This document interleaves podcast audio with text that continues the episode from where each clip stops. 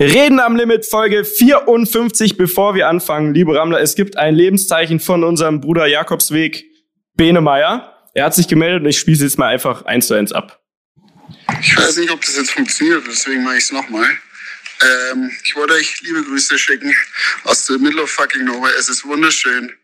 Und ich gehe so 25 Kilometer am Tag im Schnitt. Brauchst so sieben Stunden.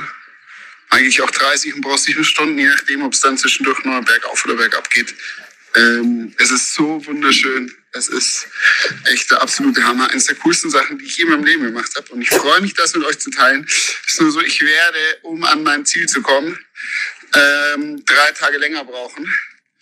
Aufgrund auch der Corona-Situation, dass man die Etappen nicht immer so gehen kann, dass man da dann schlafen kann, wo man geplant hatte, weil vieles zu hat. Anyway, wenn das okay ist, müsstet ihr noch eine Folge ohne mich wegrammeln. Ich wäre euch sehr dankbar, wenn ihr das machen könntet. Ähm, grüßt mir auch die Rammler. Ich habe viel zu erzählen, wenn ich zurückkomme. Und ich vermisse euch, ich denke an euch und ich habe euch lieb. Und ich schicke euch jetzt ein Bild aus The Middle of Fucking Nowhere. Pussy aufs Bauchi, euer Bene. So, unser Bene, da war er. Da freuen wir uns doch. Äh, ihm geht's gut. Und äh, deshalb haben wir uns natürlich auch diese Woche wieder einen Gast eingeladen. Ähm, ich würde es mal so nennen, bei uns sind Modelwochen. Letzte Woche Simon Lohmeier und diese Woche haben wir uns ein Versace-Model eingeladen. wir sind vorbereitet. So wurde ich noch nie announced. Wir, wir sind vorbereitet. Ist geil? Eieiei. Hört sich doch gut an. Hört sich gut an, ja. Sunnyboy, Popstar und Versace-Model Vincent Weiss, herzlich willkommen. Ja, Dankeschön. Herz, äh, danke, dass ich hier sein darf. Dani ist übrigens auch da, Entschuldigung. Ich bin auch da. Ja, danke, danke, Mitya. Bitteschön. Äh, ich finde, haben wir gut hinbekommen, ne? Wir haben ja vor drei Wochen ähm, Große haben, Fresse ohne gehabt, dass du das wusstest, gesagt. eigentlich haben wir, äh, und ohne dass Simon Lohmeier es wusste, haben wir gesagt, wir machen zwei Folgen und wir holen Simon Lohmeier und Vincent Weiss rein. Und es hat funktioniert. Deswegen ist das schon mal sehr, sehr geil, dass du hier bist. Ehrt uns sehr, denn du bist ja auch gerade ähm, äh, sehr busy, oder? Weil du bist gerade in der Vorbereitung für dein neu kommendes Album. Genau, richtig? genau. Am 7.5. ist es soweit. Neues Album endlich. Die dritte Ära geht bei mir sozusagen los und da war irgendwie zwei Jahre jetzt Vorbereitungszeit, also Produktion, Schreiben und jetzt natürlich die letzten Wochen sehr viel Promo, sehr viel Fernsehshows, gerade Voice Kids fertig gedreht, irgendwie in Berlin noch abgeschlossen. Und äh, ja, hau quasi heute Abend. Kommt drauf an, wie der Abend verläuft, aber ähm, äh, hab vor, heute Abend abzuhauen und habe es schon mal auf morgen früh eigentlich auch mal eingeplant. Was heißt abhauen? Äh, ich hau wieder ab in, also ich bin jetzt gerade in München hier ähm, und es geht dann wieder für mich in die Heimat in den Norden. Und da ist halt Nähe von Lübeck, da mal die Mom besuchen und ich habe da ein paar Termine, auch Talkshow, äh, Interviews und Steuerberater-Termin. Oh, Steuerberater, das ist doch ein echtes Highlight. Liebe ich. Äh, Also der lieb ich Dani wirklich. hat dich großspürig angekündigt, ne? Das war bei unserer Jubiläumsfolge, da waren wir auch ein bisschen besoffen. Und da hat er gesagt, ja, ja, wir holen Vincent Weiss. Wie ist die Verbindung nochmal jetzt für alle Hörer? Die werden als erstes fragen, wieso sitzt du jetzt hier? Äh, das ist eine gute Frage, weil Daniel mich gefragt hat, ja, wie habe ich Daniel kennengelernt? Ähm, eigentlich habe ich äh, irgendwann mal dich bei Instagram angeschrieben. Ja. Aber es ging wahrscheinlich nur so ein bisschen über, ging halt um Autos. Ich bin ja, stehe auch so ein bisschen auf, auf äh, schnelle Fahrzeuge und ähm, habe Daniel dann immer so ein bisschen verfolgt und irgendwann einfach mal so, Gott, das klingt gleich so ein bisschen cringe. Ich wollte sagen, wie man so normalerweise heutzutage bei den Frauen in die DMs slidet oder die bei einem, bin ich bei Er ist, Daniel er ist, er ist einfach, äh, er ist einfach reingeslidet. Wobei ich glaube, bei Daniels, diese DMs, die sind sehr ausgeglichen, weil die Frauen finden ihn natürlich gut, weil ich meine, er ist ein klasse Typ, schauen die an, ne? Noch dazu bald auch Rapper. Und die Jungs wollen einfach alle mal seine Autos knallen, so. Also ein bisschen. Also soll ich dir die traurige Wahrheit sagen? 95 Prozent meiner DMs sind Männer. Bei mir ist halt umgekehrt. Bei mir sind 95% Frauen. Ja. Frauen oder Mädels? Äh, Oder Mütter. Wo setzt man die Grenze? Es, es ist natürlich so ein bisschen ähm, alles dabei. Also äh, die bei Instagram ist natürlich die Alterszielgruppe da irgendwie 18 bis 24 ist so das Hauptding. Dann, dann 24 bis dr- äh, 30, glaube ich, oder 24 bis 28 und dann äh, 16 bis 18. Ähm, also es ist alles dabei. Aber natürlich sind die Mütter halt mehr bei, ich will jetzt auch keiner so stellen, mehr bei Facebook wahrscheinlich. Und äh, ähm, die Jüngeren halt ein bisschen bei Instagram oder, oder bei TikTok. Das habe ich natürlich, also TikTok bin ich noch nicht ganz so drinne. Aber äh, bei Instagram ist eigentlich alles dabei. Also schreibe Mütter, ähm, gestandene Frauen, junge Mädels und Daniel. Also soll, soll ich mal sagen, wie ich auf wie ich auf ihn aufmerksam geworden bin? Ähm, weil natürlich eine Freundin zu mir gesagt hat, ey, hey, dieser Vincent Weiss, hey, kennst du den? Ich finde den total heiß und so. Und ich muss gestehen, ich, also ich kannte dich halt klar vom Namen, aber jetzt ich hatte keinen Bezug, sondern ey, und ich war so, du sorry, nee, ich, ich kenne den nicht. Und dann bin ich auf dein Profil gegangen, habe ich gesehen, hast du mir gefolgt, dann habe ich direkt mal zurückgefolgt und so ging das nämlich los. Dann habe ich gecheckt, okay, alles klar, Autofreak. Und dann haben wir uns ja mal getroffen Und äh, ich war auf jeden Fall sehr erstaunt, ähm, so wie sehr du in dem Autothema bist. Ne? Also du hast auch jetzt gerade, kann man ja vielleicht sagen, warst du gerade noch beim, beim Termin bei McLaren, ne? Ja. Irgendwie hast du gemeint, ähm, du fährst gern schnelle Autos. Ähm, wo kommt das her? War das schon immer so oder ist das Ja, so ein bisschen bin ich bei allem immer, was ich mache, immer so ein bisschen an die, so wollte ich mal so an die Grenzen gehen. Also beim Extremsport irgendwie, ich habe irgendwann Skateboard zu fahren, ähm, Motorrad zu fahren, dann war da oft auf der Rennstrecke und das natürlich auch auf vier Räder irgendwie umgesetzt. Ähm, früher natürlich irgendwie den alten Dreier BMW von meiner Mama nachts geklaut, um damit mit 18 irgendwie ähm, die Freunde abzuholen und um durch die Dörfer zu fahren. Und äh, ja, irgendwann, als ich dann mir ein eigenes Auto leisten konnte, wurde es dann halt äh, ein kleiner sportlicher Traumwagen. Mhm, Ja, und sehr schneller, sehr schneller vor allem, muss man sagen, ne? Das ist sehr krass. Aber ähm, jetzt sind wir natürlich, äh, sag ich mal, so ein bisschen in der Neuzeit mit neuem Album und so weiter. Wir haben uns ja krass vorbereitet, Mitya und ich. Absolut, und, wie immer. Und Vorbereitung bedeutet, wir gehen ja natürlich auf Wikipedia. Ne? Da stand unter anderem diese Versace Modelnummer, die muss ich gleich noch erzählen. Aber äh, da geht's natürlich auch immer darum, so wie sind die Anfänge? Also äh, ich glaube, das Interessante ist ja immer so ein bisschen dieser dieser Werdegang, wie man überhaupt dahin kommt, wo man heut, heutzutage ist. Weil jetzt sieht man halt nur, okay, äh, erfolgreicher Popstar, hockt irgendwie bei The Voice Kids, macht dies und jenes. Aber das ist ja irgendwie ein Prozess. Und ich habe gelesen, und das wusste ich gar nicht, dass dein Anfang tatsächlich bei DSDS war. Ist das Ja, richtig? also ähm, jetzt nicht der musikalische Anfang, der mich irgendwie, glaube ich, krass weitergebracht hat, aber ich habe damals bin ich mit, ähm, boah, ich war dann in der Schule bei mir im Norden, habe mein Abi gemacht und dann war dieser ähm, Truck da, dieser dieser äh, Casting Truck oder so durch die Gegend fährt. Und ich habe tatsächlich damals zwei Freundinnen hingefahren, die da mitmachen wollten und wollte eigentlich gar nicht erst so richtig teilnehmen. Ich habe die wirklich nur, ich war Fahrer, ja, frisch 18, hatte damals äh, den Polo von meiner Mama ausgeliehen, ähm, die beiden Mädels eingepackt, die Zwillinge waren, hingefahren, die vorgesungen. Ich aus Spaß dann auch mal komm, gehst mal rein, singst auch mal vor. Ähm, die beiden Mädels nicht weitergekommen, ich weitergekommen, Rückfahrt beide super angepisst, weil das halt so, so, so ein Spontanweg war. Ähm, und dann habe ich da halt mitgemacht und dann war ich irgendwie ähm, im, im Recall, dann durfte ich äh, nach Berlin, äh, Artershof irgendwie das richtige Casting machen, dann Recall, dann durften wir nach Curaçao in die Karibik und dann bin ich da aber als 27, äh, nee 37 glaube ich oder 38 Platz irgendwie rausgeflogen, hatte aber Begründung? gratis Urlaub. Also, Begründung, äh, ja, das klassische, ich kann nicht singen, ähm, kein Star-Appeal, Stock im Arsch, konnte nicht vor der Kamera. Also ich war wirklich auch ganz, ganz, ich bin ja auch so ein schüchterner Mensch. Und da war ich relativ noch schüchterner vor der Kamera, keinen Ton rausbekommen, habe mich vor der Kamera immer eher versteckt und deswegen, ähm, und gesanglich war das natürlich auch alles Grütze, was ich da gemacht habe. Äh, von daher zu Recht rausgeflogen. Und dann habe ich erstmal, ähm, eine Zeit lang mich halt erstmal mal auf mein Abi konzentriert. Also so gut es ging konzentriert. Mit ähm, Hast du's gemacht? 50 Prozent Fehlstunden. Äh, ja, ich habe Wirtschaftsabitur gemacht ähm, mit BWL und VWL und Rechnungswesen als Schwerpunkt. Das war eigentlich ganz spannend.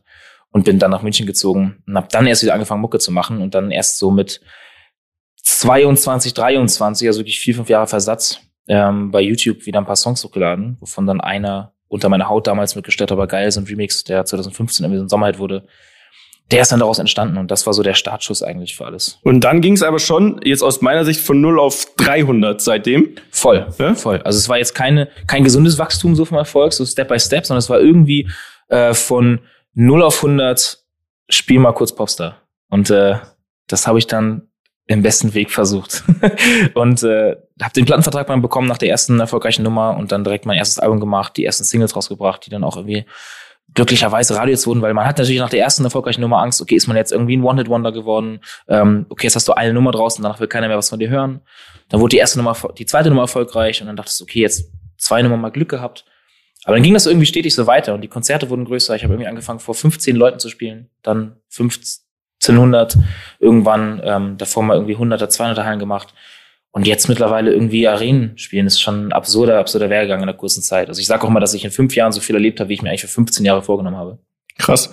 Und die fetten Hallen spielen und so weiter, ähm, in so kurzer Zeit, findest du es ein gesundes Wachstum? Du hast es eben schon gesagt, oder hat es dich selber auch so ein bisschen, ärgert dich das, dass du ein paar Stufen vielleicht ausgelassen hast? Ähm, schon. Also klingt natürlich blöd, wenn man sagt, dass es einen ärgert, dass man erfolgreich geworden ist. also ich bin natürlich super glücklich und super happy, dass das alles so funktioniert hat. Und bin super dankbar für all die Leute, die das ermöglicht haben, weil das ist natürlich nicht allein mein Verdienst, sondern muss natürlich irgendwie zur richtigen Zeit am richtigen Ort sein. Man muss eine gute Fanbase haben, die einen supportet. Man muss irgendwie natürlich auch gut daran arbeiten und sich den Arsch aufreißen und ähm, auch delivern und, und abgeben und ab, äh, abliefern, dass man gute Nummern rausbringt. Aber ich hätte mir schon für einen persönlichen Kopf gewünscht und für so die persönliche Entwicklung bei mir, weil man gerade in seinen Zwanzigern ja auch sehr viel wächst und sehr viel mitmacht. Und die habe ich halt mit wenn andere irgendwie Auslandsjahr gemacht haben und Partys und so, war ich halt immer arbeiten und Konzerte und gib ihm. Ähm, und da hätte ich gern ein bisschen, ein bisschen Balance reingebracht, so. Also ich hätte schon gerne, das klingt echt blöd, ne? ich hätte gerne schon so zwei, drei Jahre mehr Zeit gelassen, um halt jetzt den Erfolg zu haben, den ich jetzt habe, nur für einen privaten Kopf, weil mir das ja irgendwann auch ein bisschen zu viel wurde und ich dann in so eine äh, depressive Phase reingerutscht bin, mit der wir wahrscheinlich auch noch mal ein bisschen quatschen nachher, aber ja, also gesundes Wachstum heißt nicht umsonst gesundes Wachstum und ich habe natürlich diesen Raketenwachstum mitgenommen und hätte es mir natürlich ein bisschen, ein bisschen ruhiger schon gewünscht. Aber jetzt wirklich, also ohne jetzt zu sagen. Meckern auf sehr hohem Niveau, ist klar, ja. Gerade wenn ich irgendwie, ich habe mal so einen Song ausgebracht, wo ich gesagt habe, ey, dass mir das zu viel wurde und dann haben Leute auch gesagt, äh, dann gebe ich halt die Konzertkarten zurück, wenn dir das zu viel wird, ne? Und dann meinte ich so, nee, so meine ich das gar nicht. Das ist halt nur ja eine Momentaufnahme, die bei mir mal war, die mir wirklich, wo es mir einfach nicht gut ging so und ähm, die hätte man natürlich auslassen können, wenn man das, wenn man halt ein gesundes Wachstum gehabt hätte. Aber ähm, es ist auch geil an diesen Situationen, die ich hatte, halt zu wachsen und mitzumachen. Ne? Auf einmal so, ich habe das ja am Anfang alles alleine gemacht und dann kommen auf einmal Mitarbeiter dazu, dann kommt irgendwie eine Firmengründung, dann muss man da so ein bisschen gucken, wie man da mit durchkommt und halt Learning by Doing. Und das ist halt das Geilste, was man machen kann, weil theoretisch kann man einem viel erklären und viel lernen und studieren, aber in der Praxis sieht das meistens immer ganz anders aus. Und das war geil, dass ich halt nur die Praxiserfahrung habe und mir theoretisch über den ganzen Kram immer keine Gedanken gemacht habe und dadurch halt auch am meisten gelernt habe. Ich glaube, ich habe in den letzten fünf Jahren wirklich so viel gelernt, wie ich in äh, weiß nicht, drei Masterarbeiten gelernt hätte. School of Life haben wir schon ein paar Mal gehabt, das Thema. Das ist das Beste, was es gibt, ne? wenn du irgendwie ins kalte Wasser springst und dann dich da so durchhasselst. Und aus meiner Sicht ähm, bist du sehr schnell sehr erfolgreich geworden. Und was ich aber geil finde, und das habe ich nur so am Rande beobachtet, aber du hast eine unfassbare Community aufgebaut und hast eine krasse Bindung zu denen. Ne? Also du gibst da auch voll viel Energie rein. Äh, was sind da so die Schattenseiten? Weil ich krieg das so bei vielen Leuten mit und das ist so ein, immer so ein sehr schmaler Grad, dass man nicht zu viel gibt oder was oft dann, glaube ich, das Problem ist, dass wenn du dann einmal, keine Ahnung, dich eine Woche gar nicht meldest, dann ist auch schnell so, dass die dann beleidigt sind zum Beispiel oder so. Was, was sind so die Schattenseiten von, von so einer krassen Community? Ich glaube, dass die Community, also ich bin, meine Community ist wirklich die, also super krass, ne? Ich habe, wir haben ja irgendwie auch so eine Crew-Seite, also meine, meine Community nennt sich ja die Vincent Weiss Crew und die hat, ähm, wir haben so eine eigene Instagram-Seite für die, wo wir wirklich so noch mehr Informationen halt sharen und Insider-Eindrücke, als ich auf meiner mhm. Weiss öffentlichen Seite mache.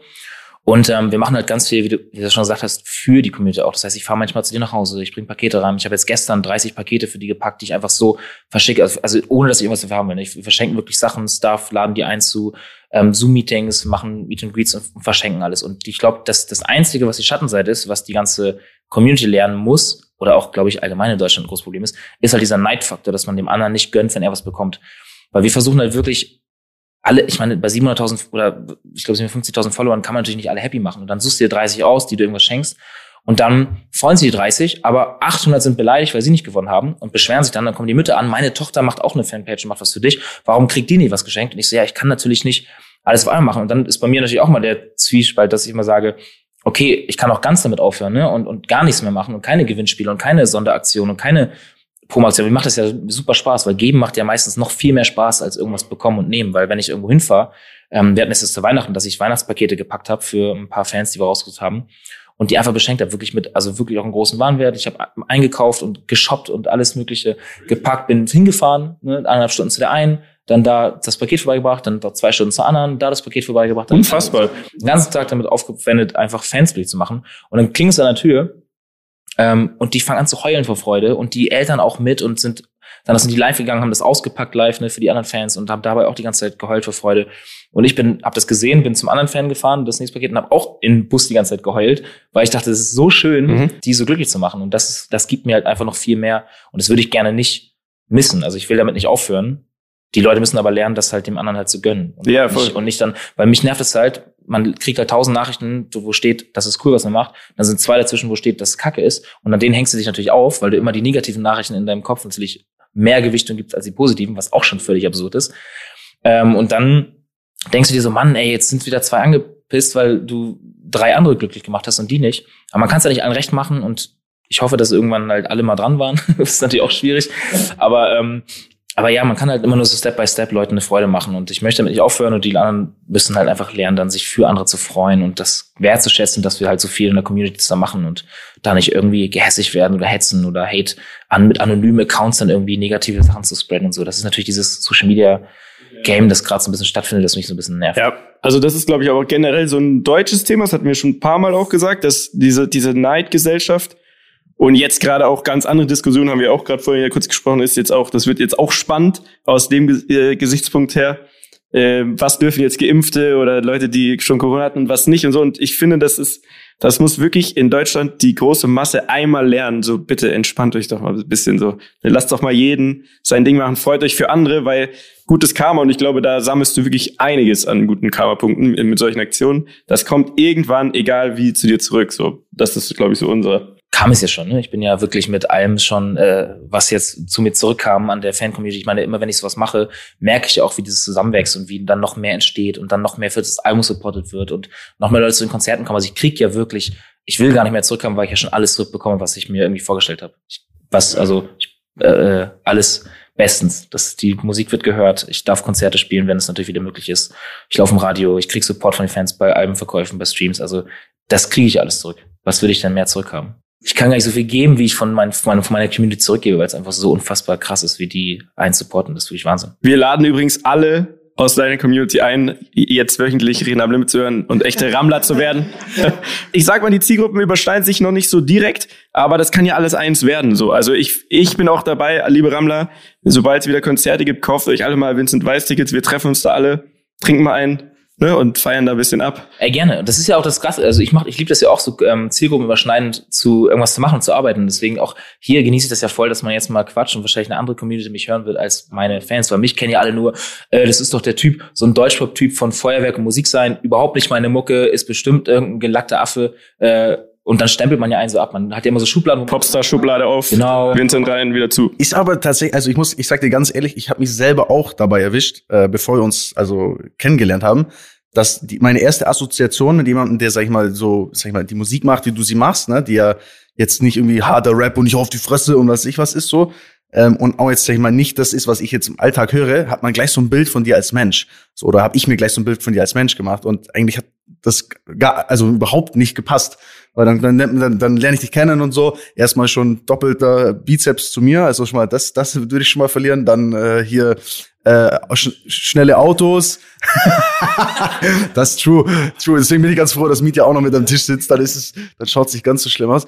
Aber, aber äh, ist es auch was, was dich selber so nervt, dass die Leute dich halt so, so abstempeln und dass man so denkt, ah, das ist so vielleicht so ein, so ein, so ein braver Bubi. Weil ich sag mal, ich glaube nicht, dass du dieser, also du schaust zwar ein bisschen so aus, ne? also halt Versace-Model-mäßig. Aber lieber unterschätzt werden als überschätzt, finde ich. Genau, das liebe ich ja auch so, ne? dass die Leute einen so in eine Schublade packen und dann auch links und rechts nicht mehr zulassen, so in, in deinen Köpfen und dann überrascht man dann hoffentlich am Ende dann doch ein bisschen. Aber klar, am Anfang nervt man das natürlich. Ne? Da lässt man natürlich so, da liest man am Anfang die ersten Kommentare, wenn man das erste Album rausbringt, was für ein weichgespülter Bubi und so und Deutschpop und dann wird man natürlich auch irgendwie ah, ähm, beleidigt als, ach, das ist so eine Deutschpop-Schwuchtel, weil der macht ja Deutschpop-Musik und singt über irgendwie Liebe und sowas. Ähm, wie kann der hetero sein?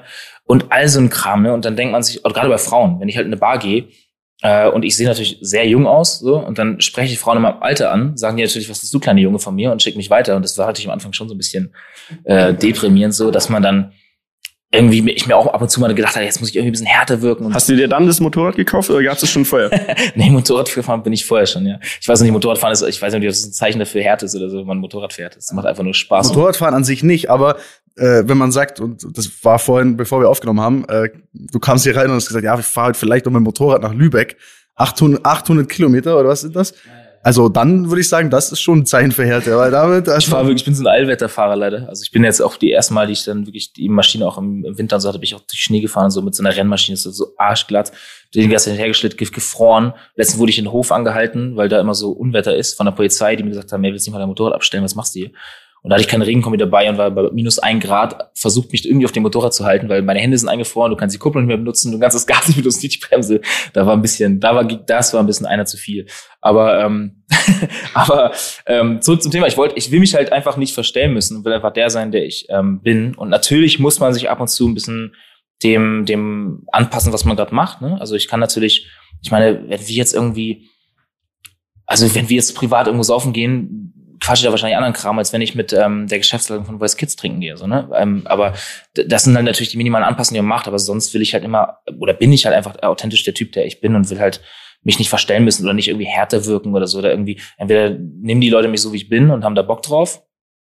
Oder halt nicht. Aber es ist natürlich schade, wenn die Leute einen halt so sehen, wie sie einen halt dann nur über zwei, drei Songs kennen und das dann so abstempeln und sagen, okay, mehr ist da nicht hinter so. Und dann halt, ja, würde ich mal schon gerne Leuten zeigen, hey, da ist halt, ich bin halt mehr als Musik sein und Feuerwerk und so. Ähm, aber das äh, kommt halt nach und nach, Step by Step.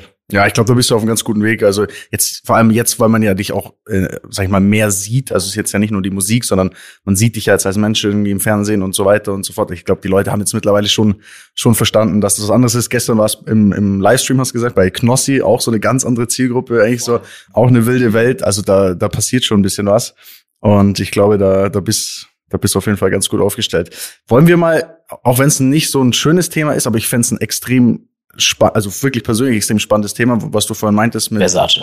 Äh, stimmt, Versace, Versace, Versace hat vielleicht auch noch, aber ich glaube, das war danach, um wieder den, den Schwung nach oben zu kriegen. Aber das, was du vorhin meintest mit, äh, du hattest mal eine Phase, wo du ich sag mal jetzt depressiv äh, oder sagt man, wie würdest du das selber beschreiben, depressiv warst oder wo du, wo es dir nicht gut ging, einfach ja. mal so? Ich konnte das ja selber nicht so richtig einordnen, ne? Wenn du das erste Mal so dich so fühlst, wie man halt in so depressiven Phasen, äh, depressiven Phasen sich fühlt, kannst du das ja, also ich konnte das nicht einschätzen, weil ich halt einfach mit dieser Krankheit oder was nichts anfangen konnte, ähm, weil keiner aus meiner Familie irgendwie jemals depressive Züge hatte oder mit irgendwas zu tun hatte, bis ich dann zur Therapie gegangen bin weil meine Familie irgendwann gesagt hat, ey, wir kennen dich langsam nicht wieder. Und ich habe auch selber irgendwann gemerkt, dass ich nicht mehr selber bin aus diesem.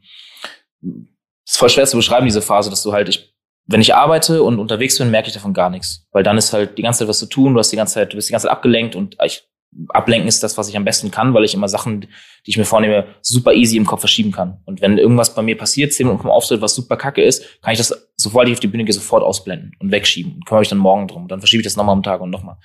Und wenn ich dann mal zwei, drei Tage frei habe, bricht halt alles zusammen. Und ich habe eine Zeit lang in Köln gewohnt und hatte dann da drei Tage frei und ich habe mich nicht bewegt. Ich lag im Boxershorts auf dem Sofa. Ich habe weder gegessen noch getrunken, noch wollte ich irgendwas bestellen. Ich habe gerade es zum Klo geschaffen, wieder zurück. Und da hatte ich dann irgendwann so, ey, irgendwie ähm, geht's mir nicht so gut und ich komme halt alleine gar nicht mehr klar. Also kein Antrieb, keine Ausschwinge, äh, keine Ausschläge mehr in den Gefühlen Richtung Glück oder Trauer. So wenn irgendwas passiert ist, ich war auf einer Beerdigung und habe dann irgendwie gemerkt, dass mich das halt überhaupt nicht berührt, ne? Und so gar nicht mitnimmt. Und das hat mir halt voll Angst gemacht. Und dann war ich halt auch bei Sachen, die mich sonst immer glücklich gemacht haben, ne? Motorradfahren, Skaten, eine neue Stadt fliegen. Ich hatte irgendwie Termin in London und alles war super aufregend und mich hat das halt überhaupt nicht gejuckt. Ich war so, boah, keine Ahnung, ob ich wieder zu Hause. Für mich war alles halt gleich. Also alles war so eingedämpft in Gefühlen.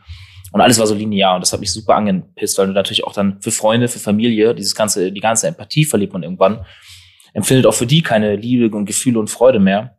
Und das war dann der Punkt, wo ich gesagt habe, ey, jetzt muss ich mir irgendwie, ich komme da alleine nicht raus, jetzt gehe ich halt zur Therapie und lass mir da professionell helfen. Äh, und das hat echt ganz gut getan, weil du da einfach dann stundenlang quatscht über alles, was da so passiert ist. Und das Quatschen da in der Therapie, ich sage das jetzt immer allen, auch meiner Community und so, dass sie über alles quatschen sollen, weil eigentlich in meiner Therapie habe nur ich gesprochen. So, klar werden die richtigen Fragen gestellt. Und dann bist du ja, ist es ja eigentlich so eine selbstreflektierende Arbeit da. Das heißt, du quatscht über all das, du werden Fragen gestellt, dann redest du wieder drüber und findest dann eigentlich am Ende der Therapie selbst die Erkenntnis oder die, das Problem, zu, äh, die Lösung zu deinem Problem. Und ähm, mit der Erkenntnis halt ganz geil, wenn man halt weiß, dass halt Quatschen über jedes mögliche Problem halt hilft. Das mache ich ja im Studio jetzt auch. Oder man das ist auch mir so geschrieben, dass ich einfach mit meinem Produzenten über alles gesprochen habe, meinen Freund, mit dem ich schreibe, alles gesprochen habe, meiner Family viel mehr über alles spreche ähm, und einfach ja nichts mehr so einfach wegschiebe und mich reinfresse. Es ist nur nicht ganz hundertprozentig gut und ich bin noch nicht ganz da, wo ich gern wäre äh, und bin noch nicht ganz happy mit mir selber. Aber auch da Step by Step, man kommt, glaube ich, ganz gut hin und wird jeden Tag so ein bisschen besser hoffentlich. Aber also gab also gab es irgendwie einen Grund oder einen Auslöser? Also kannst kannst du für dich identifizieren? War das war das jetzt der Zusammenhang mit ich bin jetzt auf einmal erfolgreich und es überfordert mich oder? Genau, es ist so eine Mischung aus, aus dem Ganzen so zu schnell zu viele Eindrücke, dass der Körper gar nicht so richtig verarbeiten kann. Ich war eine Zeit lang war es ja wirklich so, dass ich ähm, ich erinnere mich an ein Konzert, da bin ich hatte ich morgens eine Fernsehshow, wurde beim Helikopter abgeholt, beim Helikopter ins Fußballstadion geflogen, habe in der Halbzeit da gespielt oder ich glaube vor Anpfiff des, des Konzerts ähm, bin dann wieder raus in Heli, bin dann abends zum Festival geflogen, habe das Festival gespielt. Dann wieder am nächsten Tag war dann sowas wie Echo-Verleihung. Dann kriegst du auf einmal so ein Echo-Award und jeder sagt dir auf einmal, dass du der Größte bist und dir so einen krass Preis äh, gewonnen hast. Das kannst du gar nicht richtig realisieren, weil du sitzt schon wieder am Zug zu einer anderen Stadt, weil du da wieder eine Fernsehshow hast, wieder einen Auftritt. Ähm, und irgendwann war das halt so viel, dass der Kopf irgendwann ausgestaltet. Der hat einfach, der hat abgearbeitet, aber gar nicht mehr wahrgenommen und das richtig aufgenommen.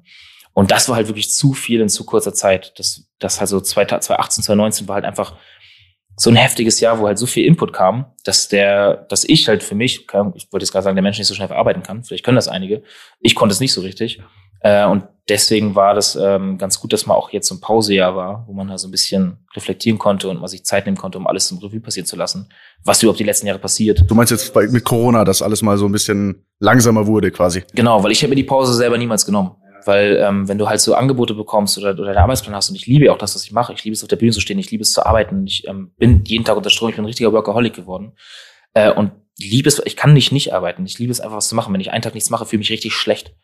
Äh, und auf einmal kommt halt so eine Phase, wie wir jetzt gerade haben in Corona, und es wird gesagt, von 0 auf 100, wie es bei mir losging, ist jetzt auch mal Stopp und spielt keine Konzerte mehr. Und auf einmal hat man halt mal so einen Lockdown, ne, mal Zeit für sich und dann kommt halt diese Phase, mit der man, aus der man sich eigentlich rausarbeiten wollte mit der Therapie, auf einmal wieder, weil du auf einmal so viel Zeit mit dir selber verbringen musst. Ähm, und die hat mir, auch blöd dazu sagen, wie vorhin auch dieses Thema, wie hättest du gerne den Erfolg vorgestellt, dass mir die Corona-Phase natürlich persönlich super gut getan hat, weil ich das erste so Zeit hatte. Und das wieder auch, ne, gesagt, fernab von allem, was wirklich gesundheitlich und wirtschaftlich und alles in, in, in dem Land oder in der ganzen Welt passiert. Ja, ja kann man schon sagen, glaube ich. Also da muss man sich. Aber, mein, so aber für einen für mich persönlich war das schon eine, eine sehr wichtige und gute Phase, dass ich mal so viel frei hatte oder, oder mal zwei, drei Wochen am Stück frei hatte. ne? Ich hatte auch mal mit einem Kollegen zusammen, Johannes Oerding irgendwie, der hatte ja auch die Pause und dann habe ich mit dem zwei Wochen war ich mal alleine einfach weg. Und wir haben alleine zwei Wochen einfach nur Dosenbier gesoffen und Dosenwürstchen gegessen und das zwei Wochen lang und das hat, war die beste zwei Wochen so im ganzen Jahr, weil es einfach wir hatten beide niemals gleichzeitig mehr Zeit gehabt und einfach mal Auszeit gehabt und einfach mal über alles. Mit dem auch, wir sind sechs, sieben Stunden am Tag mit dem Auto gefahren. Wir haben durchgängig gequatscht und gelabert und auch mal so unsere beide Leben so Revue passieren lassen. Und das tut schon echt gut. Und das ist, äh, sollte jeder machen, immer über alles quatschen, was einen so bedrückt. Vor allem äh, ist das, glaube ich, auch was, was man echt äh, gerade jungen Leuten, so wie in deiner Community, mit auf den Weg geben muss, weil das auch so ein deutsches Problem ist, meiner Meinung nach, dass alle alles in sich reinfressen und keiner, gerade Männer und so, nicht Jungs, Männer nicht über ihre Gefühle so reden. Ich weiß noch, dass ich früher, da haben sich meine Eltern haben sich ähm, scheiden lassen oder getrennt, als ich fünf war, ungefähr. Und äh, so zwei, drei Jahre später äh, haben die mich, die mir gesagt, ich soll doch bitte jetzt mal so wöchentlich einmal zu so einem Mann da gehen und so. Am Ende war es halt ein Psychologe. Ne? Und der hat, ich habe ein Jahr lang mit dem Monopoly gespielt. So erinnere ich mich daran so. Und ich habe immer gesagt, ja, meine Eltern sind so dumm, die checken nicht, dass ich immer nur Monopoly spiele. Aber natürlich hat er irgendwas, während wir gespielt haben, so die richtigen Fragen gestellt. Bei Kindern ja noch ein bisschen anders. Und im Nachhinein bin ich voll dankbar dafür. Obwohl ich nicht genau sagen kann, was das bewirkt hat und so. Aber ich bin mir sicher, das hat mir irgendwie geholfen, äh, mit allem so umzugehen. Und ich glaube, dass man auch heutzutage, sieht man jetzt auch am Behen und so, man muss auch, glaube ich, mal die Eier haben zu sagen, ich entschleunige mich jetzt selber und kümmere mich mal darum. Und bei vielen hat das Corona jetzt äh, den, den Menschen mal abgenommen. Aber Jakobsweg, wäre das auch was für dich? Voll, also ich habe, ähm, als ich das auch von Ben erfahren habe, dass der jetzt da durch die Gegend reisen Jakobsweg macht, habe ich direkt am gleichen Abend Routen gegoogelt, wo man das machen kann. ja, direkt. Und habe gesagt, fuck, eigentlich müsste ich das auch mal machen, weil ich da auch voll Bock drauf habe. Ne? Ich ähm, glaube, ich habe ein bisschen Schiss davor, weil ich super schlecht allein sein kann. Dann müsstest du es wahrscheinlich genau alleine machen. Genau deswegen muss man das wahrscheinlich alleine machen. Ja, ich kann sogar abends halt nicht pennen so alleine. Ne? Ich penne halt immer, ja gesagt in so einer WG und ich penne manchmal einfach beim WG Kumpel mit im Bett, so, weil ich einfach keinen Bock habe einzupennen. Oder ich muss immer was laufen, irgendwie eine Serie oder irgendwas, was mich halt bedudelt und bespielt, damit mein Kopf nicht halt alleine mit sich ist. Und da wäre, glaube ich, so ein Jakobsweg mal so ein drastischer Gegenpol, den man einfach mal, ja, wie Ben es halt gemacht hat, ne? einfach mal machen, einfach mal wirklich alles stehen und liegen lassen. Und das kann man ja machen. Also gerade, ich bin ja in einer sehr privilegierten Position, wo ich sagen kann, ich kann mir aussuchen, ich bin nicht fest angestellt, wann ich arbeite und wann nicht. Und ich könnte mir rein theoretisch zwei Wochen nehmen und sagen, ich bin jetzt einfach mal raus. Und ähm, ich habe das auch wirklich im Sommer irgendwie vor, so eine Phase zu machen, weil da die ganzen Festivals, die geplant waren, natürlich alle wegfallen. Und im Sommer ist dann sehr viel, bis jetzt noch sehr viel frei, die ich äh, mit mir selber auch ein bisschen Zeit verbringen möchte. So, ich habe so einen kleinen Bulli, wo ein Schlafdach drauf ist, ein California VW-Bus und damit einfach ans Meer fahren, Surfboard reinpacken und einfach mal Strand, Sonne, Surfen, Wasser und vielleicht auch einen Jakobsweg. Dani und ich überlegen auch die ganze Zeit, was, ob wir uns den Jakobsweg zutrauen oder ob wir. Aber dann zu zweit oder einzeln? Nee, eigentlich müssen wir das einzeln machen, aber wir verstecken uns, wir lehnen uns an den anderen immer. Komm, lass es auch mal machen. Ja, wir tun einfach so, als, als würden wir da theoretisch überlegen. Aber ich glaube, also ich, ich persönlich wäre für die Nummer nicht bereit. Für so Auszeit nehmen, das fände ich schon geil. Also diese Vorstellung zu sagen, ey, mal einfach so dieses komplett cutten und sich keine Gedanken machen, ob jetzt morgen irgendwie du gut oder schlecht bist oder Erfolg hast oder nicht. Das finde ich schon geil. Das würde ich schon gerne machen, aber die Frage ist halt echt, wie und wie macht man das? Und Aber es ist halt so dumm, dass man sich die Frage stellt, weil ich denke auch, wenn ich mir so eine Pause nehmen möchte, denke ich mir so, oh Gott, wie erkläre ich das meiner Community und bei Instagram und was poste ja, ja, genau. Ist man noch relevant, wenn ich, ich bin jetzt weg und mögen die mich, Ja. weißt du, wie ich, das ist ja auch, heißt ja auch immer so schnell. Obwohl es halt total schwach ist, dass man sich davon so einengen lässt und so und so sein Leben so bestimmen lässt, ne? Weil es halt einfach, hat man ja eigentlich selber in der Hand. Aber wie gesagt, ich sag auch mal die ganze Zeit eigentlich, weil Ja, ja. ich, ich zieh's ja auch nicht durch. Das sind eigentlich genau die Anzeichen dafür, dass man das machen sollte, weil man schon vorher überlegt, ah nee, ah, da müsste ich ja das und das. Ja, genau. Dann musst du einfach mal allen sagen, Jungs, zwei Wochen raus. Also beim Bene, wir haben uns wirklich schon gefragt, so, ist es ein gutes Zeichen oder ein schlechtes, dass er sich nicht meldet? Und heute hat er tatsächlich dann sich kurz gemeldet und wir haben uns riesig gefreut. Und es scheint zu funktionieren bei ihm. Es wird so spannend, wenn er zurückkommt. Danach buchen wir auf jeden Fall alle diesen Jakobsweg oder fahren einfach los. Ähm, ich glaube, der kommt wirklich so entspannt und so wie ein neuer Mensch zurück. Oder er steigt aus. Aber gut, dann, wenn es das wäre, was ihn happy macht, dann würden wir es ihm ja sogar gönnen. Ich übernehme dann seinen Part. Also ich will es mir nicht wünschen. naja, das müssen halt die Anwälte klären. Also reichweitentechnisch wäre das gar nicht so dumm, sag ich mal. So aus, aus reiner, aus reiner geschäftlichen Sicht wäre das auf jeden Fall smart. Bene, du kannst noch ein bisschen den Jakobsweg machen, alles gut. Zurück zur Ankündigung Versace Model. Ja. Also wir haben das bei Wikipedia. Ist das überhaupt richtig? Ja, ja, es gab ähm, eine Zeit, wo ich äh, wirklich lange gemodelt, also wo ich lange gemodelt habe, ja. Ähm, da habe ich in New York eine Zeit lang gewohnt. Nicht ganz so GNTM-mäßig, aber ich habe ja in München, ich bin nach München gezogen und habe im ähm, Burgerhaus angefangen zu arbeiten. Wirklich? Als, als In welchem. Burgerhaus? Äh, Max-Weber-Platz. Nee, beim Nico. Genau. Krass.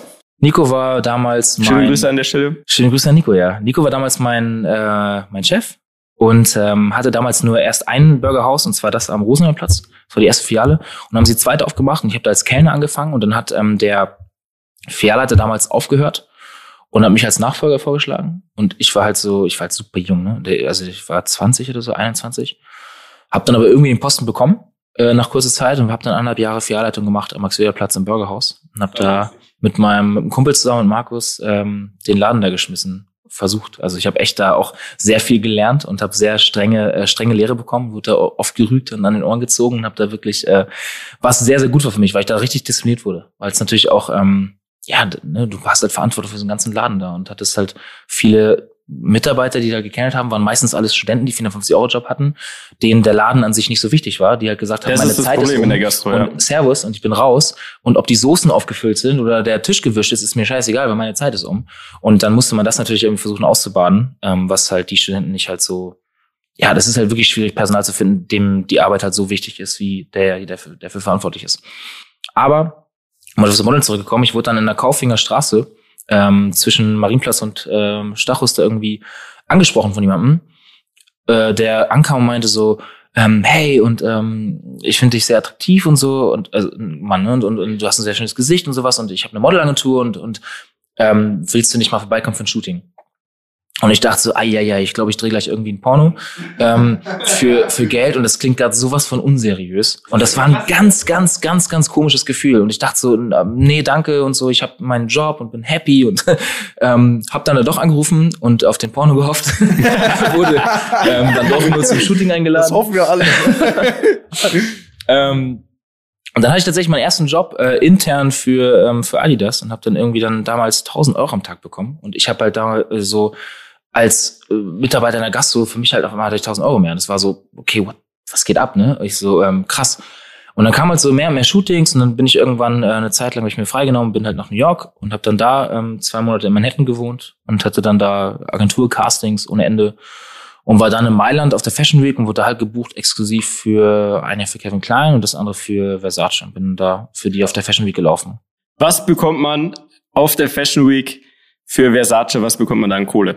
Ich habe 6000 Euro bekommen Boah, nicht schlecht, oder? Also für einmal laufen, also 30 Sekunden. Das ist ja immer unterschiedlich, wenn du in, ähm, im Versace oder irgendwie bei der Fashion Week bist, bist entweder ein Model, das da hinläuft und du läufst und du läufst den ganzen Tag zu allen Castings und wirst dann von verschiedenen von verschiedenen äh, Firmen gebucht. Das heißt, du läufst dann Mittwoch für die Firma, Donnerstag für die, Freitag für die und kriegst dann nicht so viel Kohle. Oder du wirst halt exklusiv gebucht, dann hast, das sagt eine Firma dann, wir wollen noch, dass du nur für uns läufst. Fashion Week für Summer Spring 2000, was weiß ich nicht was, läufst du hier in Mailand nur für Versace. Kriegst dafür natürlich ein größeres Budget, also bei mir waren es halt 6000 Euro damals. Ähm, aber auch als absoluter Newcomer-Model. Ich habe keine Ahnung, wie da die Budgets sind, die man sonst bekommt. Aber finde ich jetzt für den Anfang gar nicht schlecht. Ja, also ich war vier Tage da, vier Tage in Mailand und du musstest halt, das war so absurd, ich, weil du halt exklusiv gebucht warst, ich hatte ja am Tag nichts zu tun. Du musstest immer on hold sein, auf Abruf. Das heißt, ähm, Donatella war auch da und die, vor der bist du auch gelaufen, die hatte die Outfits gecheckt. Und es war halt immer so, dass die nur angerufen haben, so wegen, ey, du musst eine halbe Stunde da sein, einmal kurz dein, dein, dein äh, Outfit anziehen, das wird einmal kurz gecheckt und dann kannst du wieder los. Sogenannte Fitting. Genau, das Fitting hatte ich dann da. Das heißt, ich war vier Tage in Mailand, hatte halt drei Tage halbwegs ab und zu Fittings und bin halt hin und immer wieder zurück ins Hotel. Hab dann angefangen, tierisch zu zocken, weil ich halt nicht wusste, was ich in Mailand alleine machen soll. Hatte so ein Laptop dabei und immer online Games gezockt. und bin dann halt einfach dann am Wochenende, ja, bei Versace dann kurz die Fashion Week gelaufen. Also wir haben jetzt eigentlich schon den zweiten Gast in, in, innerhalb von einer Woche, der mit Donatella Versace abhängt. Ne, weil Simon Lohmeier, Simon Lohmeier, äh, Simon Lohmeier, der hat, hatte, äh, hatte sie fotografiert und hat erzählt halt, wie, ähm, wie er irgendwie 20 Mal hin und her schreiben musste, bis dann das Bild okay war und sie halt immer jünger wurde auf jedem, auf jedem, mit jeder Mail. Ja, er sagt, er musste ihre ledrige Haut schon ganz schön bearbeiten. Schöne Grüße, die hatte übrigens gestern Geburtstag, habe ich gelesen. Deswegen wollte ich, den Simon habe ich jetzt nach dem Foto gefragt und er schickt es uns auch. Macht er wirklich? Ja, macht er, er schickt es uns. Wir müssen nur die Augen zensieren, weil Datenschutz. Weil es ist ja das nicht freigegebene Foto. Ach, geil. Ich meine, muss ja sagen, die ist natürlich auch schon in einem gewissen Alter. Ja. Und dafür ist natürlich schon. Wie alt ist die denn so Madonna-mäßig? 60 oder so? Boah, die ist schon, also die war als ich schon, ich meine, also das Model ist ja auch schon ein bisschen her, da war die schon sehr, also je, je näher du kamst auf diesem Catwalk zu ihr, desto, desto mehr hat man auch gesehen, wie alt sie halt war. Das war schon, ledrig ist schon ein ganz gutes Wort auf jeden Fall. Also, Donatella Versace, 2. Mai. Also, Happy Birthday nachträglich. Äh, 66 Jahre alt geworden. Also das zu meiner Modelgeschichte, ja. Habe ich dann damit aufgehört, als es mit der Musik losging, weil dann so ein bisschen darum ging, okay, wie entscheidet man sich? Weil ich einmal in, nach Asien sollte, dann, also das gleiche, was ich in New York gemacht habe, die Zeit lang hätte ich in Asien auch machen können und da ist es ja für so europäische Gesichter ein ganz guter Markt eigentlich. Und das habe ich dann sein gelassen, weil dann die Musik losging und dann war halt so, ey, ich, ich will eh alles auf die Musikkarte setzen und deswegen jetzt geht's langsam los. Dann habe ich alles gecancelt, Burgers gecancelt, ähm, Modeln gecancelt. Ich habe das so geliebt in Burgers, wirklich. Das war für mich die schönste Zeit. Ähm, Ich habe ja auch einen Laden, 55. Habe ich noch nie erwähnt hier im Podcast, aber wir sind das einzige Nicht-Burgerhaus, was offiziell Burgerhaus-Burger hat. Bis vor vier Wochen, weil die haben jetzt einen, der Nico hat ja verkauft. Und jetzt äh, dürfen wir das nicht mehr. Aber davor waren wir der einzige Laden, wo nicht Burgerhaus drauf stand, der Burger äh, verkauft hat von denen. Und das ist wirklich der Shit, muss man sagen, für alle Rammler jetzt. Das ist ein Typ aus München, der hat sich irgendwann gedacht, er macht jetzt einen Burgerladen auf, der lief super, dann hat er den nächsten aufgemacht, noch ein paar. Und es gibt sogar einen in Riyadh oder irgendwo. Regensburg. Nee, nee, es gibt einen äh, in irgendwo in Arabien. Ja, ja, achso, sogar mehrere, glaube ich. Es war mal, also da war, zu der Zeit war ich noch da, da kam, da waren diese ganzen Verhandlungen mit dem, mit dem Franchise-Unternehmen, dass jemand in, in, ähm, in Saudi-Arabien Irgendwie so. Ich glaube Riyadh, ich weiß es nicht.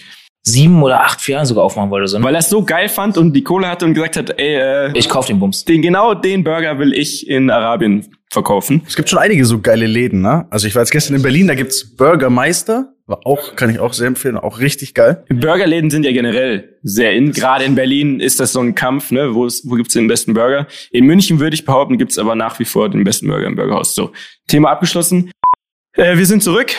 Habt, habt ihr neu, ihr habt, ihr habt nicht mal ein neues Getränk. Ja, ich bin ja, ich bin ja mit dem Motorrad hier. Und ich ähm, fahre, ich meine, jetzt ein Bier getrunken, das ist noch in Ordnung, aber ich fahre mit dem Motorrad eigentlich mal 000. Ja, wichtig. Ich kann dich auch nachher mitnehmen sonst. Oder wir machen es halt hier ordentlich und fahren ein Taxi. Genau, das, das klären wir gleich.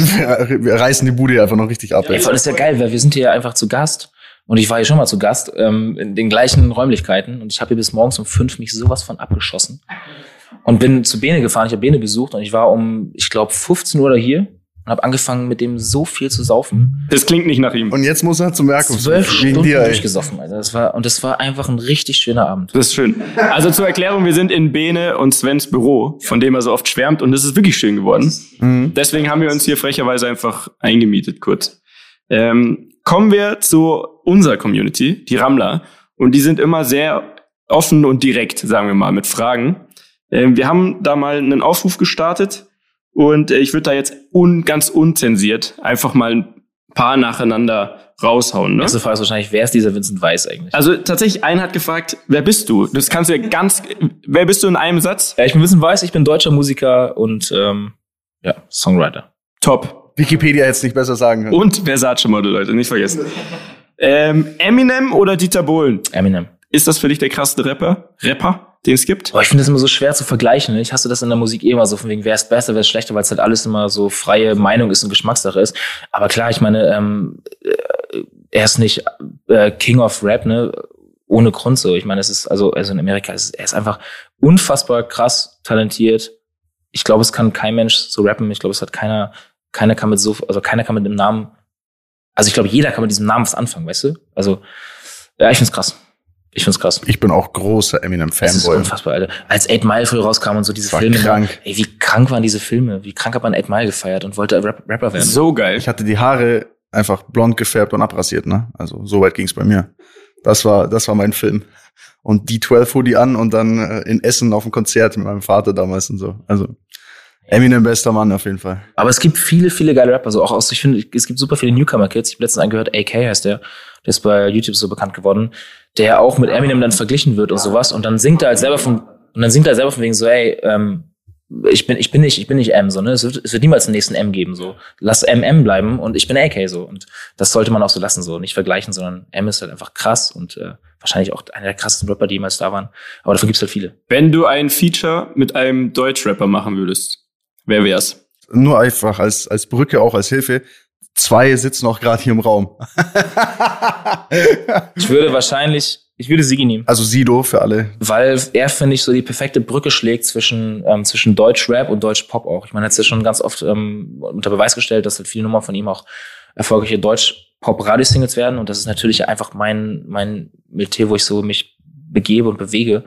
Und da die Kombi zu schlagen, wäre schon richtig geil. Ich finde seine Texte geil. Sein Album, ähm, das letzte, was rausgekommen ist, habe ich mir auch die Deluxe-Box gekauft. Ich äh, als Fanboy hatte diesen knallroten Hoodie an. Äh, und das war, mein bester Freund hatte äh, Junggesellenabschied und dann waren wir auf Mykonos und es gab nur dieses Album. Ich habe den ganzen Tag, fünf Tage lang, war ich sternhagelvoll zu Sido. Aber es wird safe kommen, oder? Das Feature wird, wird wahrscheinlich passieren, oder? Ich habe ich hab so ein Gefühl, Ihr kennt euch doch eh, also das Ich frage ihn mal. ich in der Theorie. Nee, ich frage ihn mal, will ich ich bin am 15. mit, ähm, mit Sido bei dieser Knossi-Show oder irgendwie im Finale. Ähm, und vielleicht, da, da haben die auch das Knossi gesagt, ich soll Bargeld mitbringen. Ich weiß noch nicht wofür. Äh, da wird gewürfelt, das kann ich dir jetzt schon sagen. Ich soll 5000 Euro mitbringen. Ja, normal. Ich so, wie viel Bargeld soll ich mitbringen? Also 5000 Euro. Ich so, okay, alles Also es ist so. Daniel kennt's auch, du hast es auch schon mal mitgemacht, glaube ich. ich habe schon, also die haben mich schon richtig abgezogen. Ich bin auch auf mal auf besoffen auf so einer Party gelandet, äh, wo es, äh, da waren Sido und Bossa. Und Bossa meinte dann so, ey, lass mal würfeln jetzt. Und es ging halt so schnell um 100 Euro, 200 Euro weg, keine Ahnung was. Und ich hatte halt, was ich, ich hatte nicht, ich hatte nicht 5000 Euro gerade zufällig mit dabei. Ich hatte halt 400 Euro, ne? Und dann war es so, dann war das so eine Runde, in der musste man verdoppeln. Also man musste quasi, es waren gerade 300 drin oder so und es war jetzt so, okay, du musst jetzt nochmal 300 legen oder du Dann geht's dann mit PayPal los. Muss ja, ja, nee, das war dann so, ich so, pass auf, äh, ich so, Ju- Jungs, ich habe nicht, nicht genug Bargeld, so, ich, ich schicke dir das per PayPal.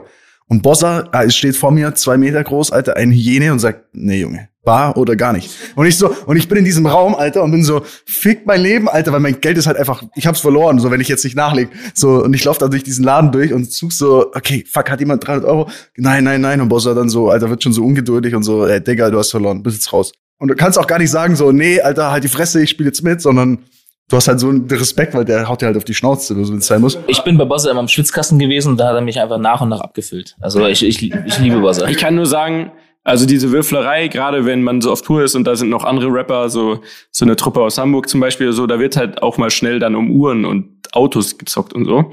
Deswegen bereite dich vor. Ich lasse auf jeden Fall ne? alles zu Hause, ey. Ich zieh keine Uhren an, ich nehme keine Autoschüsse mit. Ob man will oder nicht, man, man kommt da in diesen Kreislauf mit rein, weil es ist immer eine mega Stimmung und es geht ja darum, du hast zwei Würfel und ah, das dauert jetzt zu lange, aber auf jeden Fall, es ist wirklich spannend, weil alles kann passieren. Und du kannst dich, wenn du richtig in der Scheißposition bist, mit einem guten Wurf, der ja komplett Glück ist, kannst du dich komplett wieder nach oben schießen und ein Auto gewinnen oder so. Deswegen, ich sag's dir, mach dich auf was gefasst. Ich habe halt am nächsten Tag, ähm, am 15. ist es abends und ich habe am 16. morgens Fernsehgarten. Ganz schlechte Idee. Wenn's blöd läuft, hast du die beiden dabei dann. Also, Und hier ist Vincent Weiss und äh, Bossa.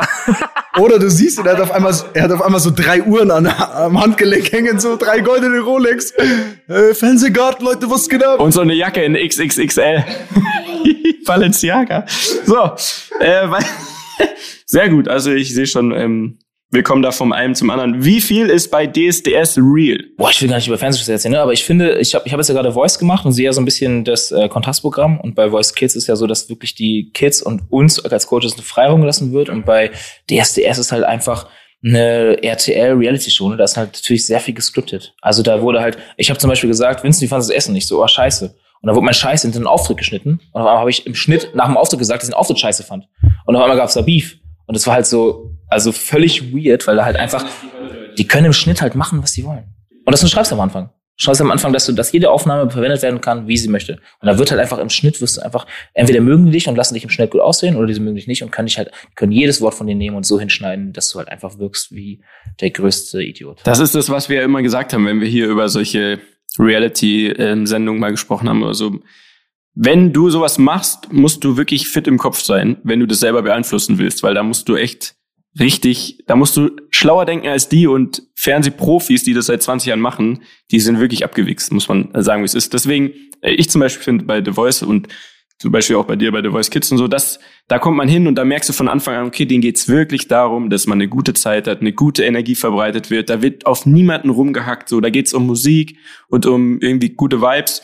Und selbst und das nicht nur bei den Kindern. Da ist ja noch mal viel sensibler, aber auch bei der Erwachsenen The Voice Show so. Ich finde das gut, dass da Kritik halt normal und ordentlich verpackt wird, so dass derjenige was mit anfangen kann, so. Äh, und ja, wie du sagst, DSS ist, glaube ich, einfach zu 100% Entertainment so. Wer hat denn deine Staffel gewonnen? Beatrice Egli? Das war eine Erfolgsstaffel. Aber jetzt ist da echt die Frage, ne? Was macht, also einmal kurz zu Voice Kids. Ich finde das auch, das ist die beste, ähm, oder für mich war das die beste Fernseherfahrung, die ich bis jetzt hatte. Und bei DSDS jetzt die Frage, was machen sie jetzt, ne? Machen sie jetzt weiter Entertainment RTL-Format? Oder sagen die, wir gehen jetzt auch in die Spur und wir machen wirkliches Musikfernsehen und machen das. Also Move wäre zum Beispiel, sich jetzt reinzuholen, keine Ahnung, wirklich Sarah Connor und wirklich krasse Musiker, die da wirklich Musikfernsehen machen und nicht die anderen Namen, die er sonst Ich glaube aber, das äh, wird kommen. Das wird, glaube ich, kommen, weil man merkt so ein bisschen, die, bei RTL gibt es jetzt einen neuen Chef, das hat, haben wir schon mal, glaube ich, gesprochen, hier im Podcast auch. Und jetzt wird's interessant, die wollen, glaube ich, weniger Bashing betreiben und mehr hin zu Familien und ne, so nett und irgendwie positiv. Und deswegen glaube ich auch dieser Dieter Bohlen-Move, weil es ist jetzt einfach mal Zeit, was Neues zu wagen. Ich bin aber gespannt, weil ich glaube, an deren Stelle, davon gehe ich aus, dass die massiv versuchen werden, jemand aus einer anderen erfolgreichen Show zu sich zu holen. Also ne, auf irgendeinen Zug aufzuspringen. Da bin ich sehr gespannt, wer da jetzt alles Anfragen bekommt und so weiter. Ein, einer sitzt wahrscheinlich dann hier. nee? Nee, mache ich nicht. Also, nee, ich glaube nicht. Also ich habe schon mal eine Anfrage bekommen und ähm, nee. Ich kann, nee. Wirklich. Also gerade wenn es jetzt irgendwie wirklich in ein seriöses Musikfernsehen geht, kann man mal drüber nachdenken. Aber ja. das Format, was es war, habe ich auf jeden Fall gar nicht gesehen. Die Leute, glaube ich, wissen, dass du ein großer Autofan bist, weil hier geht's wirklich ganz viel Lieblingsauto. Was hast du in der Garage stehen? Was fährt er für ein Auto? Welches Auto hat Vincent Weiss? Möchtest du einen kleinen Einblick geben, konkret? ähm, ja, also äh, mein Liebling, mein Schmuckstück ist ähm, 1937 Cadillac LaSalle. Wow. Ähm, voll restauriert, Vorkriegswagen. Man kennt's. Dann fahre ich jetzt gerade ähm, oder bin viel gefahren mein Lincoln Continental aus 1971, alles in der Original. Äh, und sonst, ja, also äh, 27S wissen wahrscheinlich viele von McLaren als Spider. Ähm, Nett. Haben, und ein Motorrad. Ja, ich fahre eine V4S von, Panig äh, von Ducati, eine Panigale. Rennmaschine. Ja, und ähm, ich fahre halt viel VW-Bus, weil ich damit halt immer Urlaub kam im Schlafdach. Äh, ich fahre einen ID4, einen vollelektrischen Wagen für die ganzen Stadtfahrten und sowas, weil Autobahn ähm, ist noch ein bisschen schwierig in der Zeit. Aber ähm, ja, das sind so, also ein Auszug meiner Garage. Dezenter Auszug, nett. Ja, schön, schön. Find Mehr alte als neue Wagen. Ja, finde ich geil, aber also eine krasse, da ist ja wirklich von allem was dabei. Also selbst der Dani, ich habe ihn ein bisschen beobachtet, als du es gerade erzählt hast, hat seine Garage noch mal so ein bisschen überdacht. Ne? Bei dir sind ja eigentlich nur Sportwagen, ja. also so reine. Ich habe eigentlich nicht viel in der Garage. Also ich habe zwei Autos in der Garage. Bei mir so. Klar, Firma ist was anderes, aber ich selber zwei Autos. Also ich muss noch ein bisschen aufholen. Ich fände ja geil, wenn ihr mal so ein Drag Race macht. Das ist doch dein, dein neuer Modus bei YouTube, so ein Drag Race. Ja, das haben wir tatsächlich schon mal, schon mal gesprochen. Ach so, weil es ein Spoiler jetzt? Sorry. Nee, nee, nee, nee, das ist auch noch nicht gut. weiter finalisiert. Ist halt die Frage, ob wir darauf warten, ob ähm, STO gegen 765 LT. Oh, ja, der, der sieht kein Land. Der hat gar keine, nicht mal, nicht mal, nicht mal. Das ist jetzt also, Nerd Talk. Gar, gar keine Chance. Gar keine Chance. Okay, nächste Frage. Eine machen wir noch, würde ich sagen, von den, von den Rammler-Fragen. Und zwar sind in deinem Tourbus Mädels erlaubt oder hast du auch einen Himmel- und Höllebus wie Sido? Kurz zur Erklärung, da ist es quasi so getrennt. In dem einen Bus, wo er selber pennt, ne, da ist Rauchverbot und alles und da kommen auch keine Fremden rein und der andere ist der Höllebus. Also es gibt Himmel und Hölle und im Höllebus ist wirklich alles erlaubt. Natürlich auch vielleicht mal Mädels. Ähm, wir haben eigentlich mal gesagt, dass wir äh, im, im Bus absolutes Frauenverbot haben, weil es einfach so unser kleines Wohnzimmer ist und wir auf einem Bus immer gefahren sind, dass wir halt keine mehrere Busse hatten, wo man sich das aussuchen konnte. Ich gehe jetzt in den Himmelbus und ihr habt Spaß im Höllebus. Du brauchst das. Du brauchst einen, du Ähm, brauchst einen Höllebus. Bei der letzten Tour war es so, dass wir drei Busse hatten, da war es ein bisschen entspannter. Aber ähm, es war halt auch so, dass wir halt viele weibliche Mitarbeiter auf einmal hatten. Ne? Und, und dann war natürlich das Frauenverbot ein bisschen schwierig äh, einzuhalten. Aber ich glaube, es geht hier um Bei mir ähnlich. Ich bin bei, bei Fans ähm, im Tourbus sehr kritisch. Also hatte ich noch nie. Ähm, immer nur halt die, die Freundin, ähm, mit der ich, oh, das hätte ich beim letzten Mal eine Frage gehabt, wo ich der ungewöhnlichste Auto mit Sex hatte. Da hätte ich eigentlich Tourbus sagen müssen. Also dann doch. Ja, aber, aber ich kann ja, ich, ich hatte ja damals eine Freundin, die, die kann ich ja mit dem, also ich, ich stelle die Regeln ja nur für die anderen auf. Nicht für mich selber. Nee, aber wir hatten auch schon Festivals, ähm, wo wir eins hatten, das war, ähm, äh, wie hieß denn das? Helene Beach Festival. Boah, Helene Beach, Festi äh, Beach Festival, da hatte ein Lichttechniker von uns ein Mädel mit abgeschleppt und dann auch im Tourbus, da haben wir nächsten Morgen, wir sind schon weitergefahren, haben die ganzen Klamotten von ihr gefunden. Und die fragt heute noch danach, ob, sie, ob wir ihre Klamotten gefunden haben, weil es halt in irgendeinem Lager übrig geblieben ist.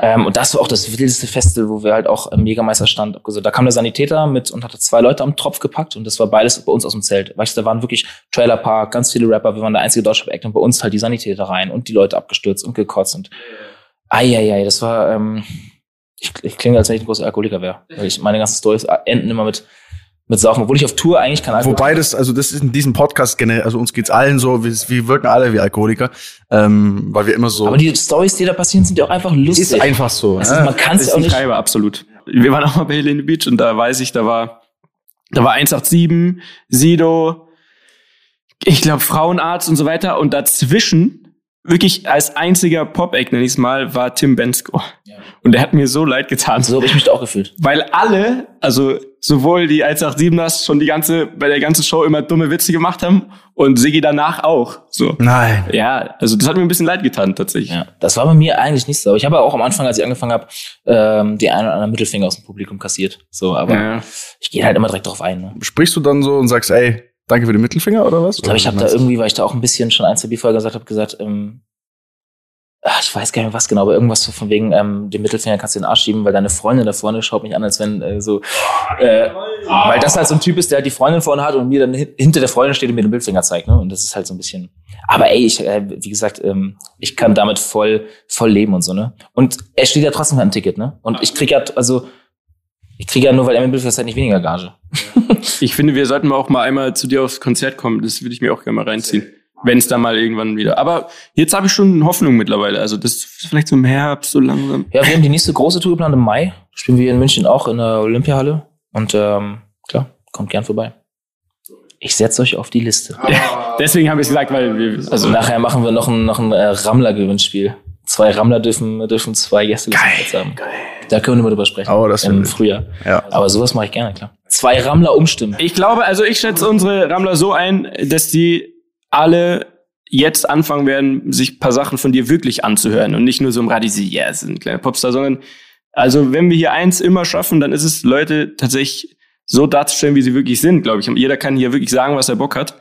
Und das, glaube ich, da kannst du nur gewinnen, weil du bist ein guter Typ. Vor allem, du kannst jetzt das Ruder nochmal richtig rumreißen, weil jetzt kommt äh, unsere Rubrik Story am Limit.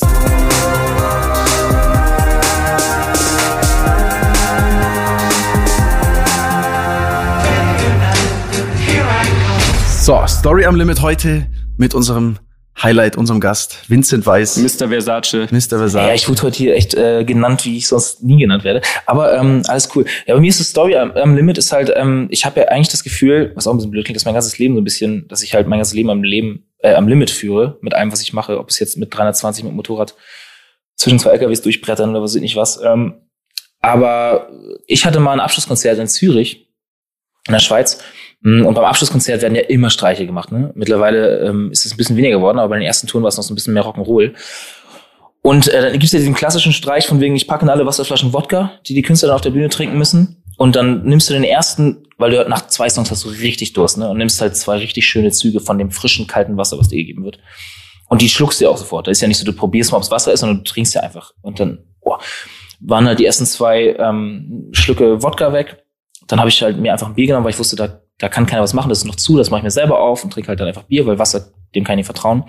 Und irgendwann gehe ich auf die B-Stage, also in, auf die, in die Mitte vom Publikum und da gibt's so eine kleine Nebenbühne, wo man dann halt seine, seine Akustikset spielt, seine ruhigen Balladen und da hat mir mein Lichttechniker auch den nächsten Drink hochgereicht und das war ein 03 äh, reiner Rum, also einfach so ein 03, mh, so ein Glas 03 voll mit Rum, keine Cola, nix, sondern einfach reiner Rum. Und er hatte auch ein Glas und hat mit angestoßen. Ähm, und dann schreit natürlich das Publikum, wie wahrscheinlich bei ähm, beim Frauenfeld bei Pogo, damals bei Sido, ähm, Ex, Ex, Ex, weil ich dachte, okay, ein Schluck und dann gebe ich das zurück. Und dann Ex, Ex. Dann gucke ich mir Lichttechnik an, exte das Glas auf einmal und dann konnte ich halt nicht stehen lassen. Also ich kann, die, kann ihn ja nicht allein lassen. Dann musste ich mitziehen. Bis er mir natürlich nach dem Konzert gesagt hat, dass er Eistee hatte und ich, und ich halt nur drei rum. Und das war nach dem Exen auch noch alles cool. Und ähm, die Ballade da gesungen, mir ging es ein bisschen schlecht und habe dann die Ballade da gesungen, das war Hälfte des Konzerts ungefähr. Dann irgendwie wieder zurück zur Bühne. Dann sind da drin 35 Grad, du legst die ganze Zeit. Und irgendwann nach ein, zwei Songs hat mich das so weggeschallert, dass ich wirklich die, die letzten fünf Songs und die immer zwischendurch Bier getrunken, war ich so besoffen, dass ich so gelallt habe, auch beim Singen, bei den Ansagen. Ich habe dann immer aus Spaß versucht, Schweizerdeutsch zu sprechen, ne, weil, du, weil, weil, du, weil, du, weil du lustig sein willst. Jeder deutsche Künstler denkt, das finden die lustig. Und die aber hassen das. Und dann kommst da so ein besoffener Typ auf der Bühne an, für den du viel Geld da zahlst und der fängt an, mit dir Schweizerdeutsch zu sprechen. Ähm, und es war mir so unangenehm, aber es war trotzdem irgendwie einer der schönsten Tourabschlusskonzerte, die ich hier hatte in der Schweiz, weil das einfach so, also auch wenn ich die Hälfte nicht mehr weiß, war die erste Hälfte war sehr gut, die zweite Hälfte war für die anderen sehr amüsant. Das heißt, die hatten halt ähm, beide Phasen von mir mit einem Ticket. Also das war eigentlich ganz geil. Und danach waren wir halt noch in Zürich dann irgendwie, ich meine, es ging damals ja noch, ne? Konntest du noch in eine Bar gehen, konntest dann noch weiter feiern gehen, konntest einfach in eine Bar nebenan stolpern. Da war ich auch noch nicht so bekannt. Dann waren halt 400, 500 Fans irgendwie mit da irgendwie in der Nähe und haben da mitgefeiert und mitgesoffen. Das war echt irgendwie ein geiler Abend, aber ähm, war schon wirklich, also eigentlich hätte ich die letzten drei Songs weglassen sollen. Gibt es davon, da wird es bestimmt irgendein Video auf YouTube oder sonst was geben. Können wir da was finden? Bestimmt, bestimmt. Ich habe ich hab bei mir selber mal bei YouTube was hochgeladen, weil die diese, den Tourstreich dokumentiert haben. Also zumindest die Vorbereitung, wie sie die ganzen Streiche vorbereitet haben. Ah, sehr gut, sehr gut. mit so Mehl aufs Schlagzeug und Schmierkäse in die Handtücher und so, mit denen du eingegeben hast und den ganzen, so ganzen Kram. Da sieht man auch das ganze Geäxt und das ganze Gesaufe. Aber ich glaube, die Mitschnitte von den letzten Songs sind weg, aber bestimmt gibt's die bei YouTube. Also klar. Ich meine, ist, was gibt's nicht bei YouTube? Spontan die Frage von der Versace-Show. Gibt's da noch irgendwas? Ja, da gibt's auch Videos, wie ich da laufe, ja. Habt ihr nicht genug gegoogelt, Leute? Nee, also wir sind, du merkst, wir sind super oberflächlich, Wikipedia und, und dann tun wir so, als hätten wir uns vorbereitet. Aber wir wollten ja auch ein bisschen unvoreingenommen sein. Aber geil, jetzt können wir dazu was raussuchen aus dem Internet. Mega. Nice. Ey, ähm, vielen, vielen Dank für deine Zeit. Gerne. Offenheit. Danke für die Ähm, Einladung. Vielen, vielen Dank, war mega. Wir sind auf jeden Fall in Gedanken bei Bene. Jawohl, Junge, zieh weiter. Brudi, gib weiter. Jeden Tag schön laufen, bis die Und komm heile und gesund wieder. Und erzähl uns so viele Stories, wie wahrscheinlich in einem Podcast gar nicht reinpassen wird. Geil. Ja, da bin ich mir sicher. Leute, wir hören uns nächste Woche wieder. Tschüss. Ciao, ciao. Ciao, ciao.